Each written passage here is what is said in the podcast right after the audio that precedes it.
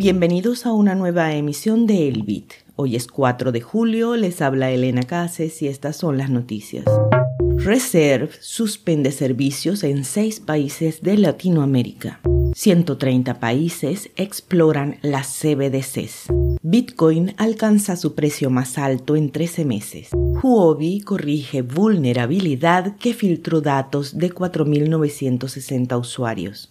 BlackRock vuelve a presentar solicitud de ETF de Bitcoin nombrando a Coinbase como socio vigilante. Este resumen llega a ustedes gracias a la librería de Satoshi, una comunidad de aprendizaje de Bitcoin y Lightning Network en tu idioma. Más información en libreriadesatoshi.com. Reserve anunció el 3 de julio que los servicios de depósitos y retiros en moneda fiat serán suspendidos este 3 de agosto para al menos seis países de América Latina. El monedero digital tomó la medida por problemas con los socios bancarios. Gabriel Jiménez, director ejecutivo de RPay, el servicio de pago instantáneo de Reserve, informó en una nota de prensa que, y cito, los bancos están inclinados a desvincular a los clientes de criptomonedas debido a preocupaciones sobre el escrutinio regulatorio. Fin de la cita. Las monedas afectadas son pesos argentinos, pesos colombianos, soles peruanos, bolívares venezolanos y dólares estadounidenses. Es decir, que Argentina, Venezuela, Colombia, Perú, Ecuador y Panamá quedarán por fuera del servicio.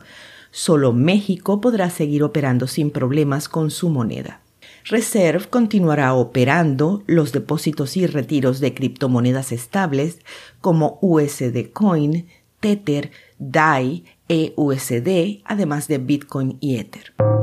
Según un estudio respaldado por Atlantic Council, 130 países, que representan un total del 98% del PIB mundial, están explorando las CBDCs.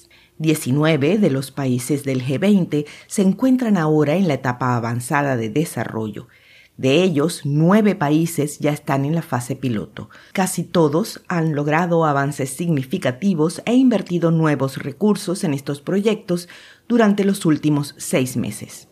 Once países ya las han lanzado. El piloto de China, que actualmente llega a 260 millones de personas, se está probando en más de 200 escenarios, algunos de los cuales incluyen transporte público, pagos de estímulo y comercio electrónico. Estados Unidos está avanzando en una CBDC mayorista, es decir, de banco a banco. Desde la invasión rusa a Ucrania, la respuesta a las sanciones del G7, los desarrollos de la CBDC de este tipo se han duplicado. En la actualidad hay 12 proyectos de CBDC mayoristas transfronterizos. Bitcoin alcanzó su precio más alto en más de un año ayer lunes, subiendo con la noticia de que BlackRock volvió a presentar su solicitud para un ETF de Bitcoin al contado.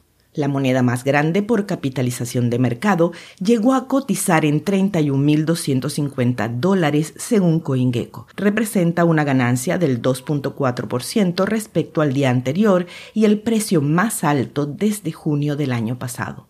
Junio fue uno de los peores meses de Bitcoin desde 2011, cayendo tan bajo como 19 mil dólares desde alrededor de 30 mil. En ese momento, la inflación de los Estados Unidos alcanzó un máximo de cuatro décadas del 9.1% y la Reserva Federal aumentó las tasas de interés en 75 puntos básicos, su mayor aumento en 28 años. El exchange Huobi arregló discretamente una vulnerabilidad que, según se informa, había puesto en riesgo los activos de los usuarios desde junio de 2021. La violación implicó la exposición de credenciales que otorgan privilegios de escritura a todos los módulos Amazon Simple Storage Service de Huobi, que la empresa utiliza para su almacenamiento en la nube, según el hacker de sombrero blanco y periodista Aaron Phillips. La gravedad de la violación fue significativa, agregó Phillips, alegando que tenía el potencial para que los atacantes llevaran a cabo el robo de criptomonedas más grande de la historia. Huobi, que maneja más de 10 mil millones de dólares en volumen de transacción mensuales, según el panel de datos de D-Block, eliminó la cuenta comprometida y aseguró su almacenamiento en la nube el 20 de junio, todo según Phillips. El periodista no encontró evidencia de que la vulnerabilidad se haya utilizado para llevar a cabo un ataque. Tal como reportamos ayer en nuestro space, Nasdaq ha vuelto a presentar su solicitud para incluir en la lista el fondo cotizado en bolsa de Bitcoin propuesto por BlackRock uniéndose a sus rivales al nombrar al intercambio estadounidense Coinbase como el mercado que será monitoreado en un llamado acuerdo de vigilancia compartida. Según la nueva presentación, Nasdaq llegó a un acuerdo el 8 de junio con Coinbase. El exchange ha representado aproximadamente el 56% del comercio del dólar a Bitcoin en plataformas con sede en Estados Unidos hasta la fecha, todo según el documento. Al cierre de esta emisión, el precio de Bitcoin es de 31.011 dólares, con una variación al alza del 1.33% en 24 horas. Esto fue el Bit, desde la librería de Satoshi con una producción de Proyecto Bitcoin.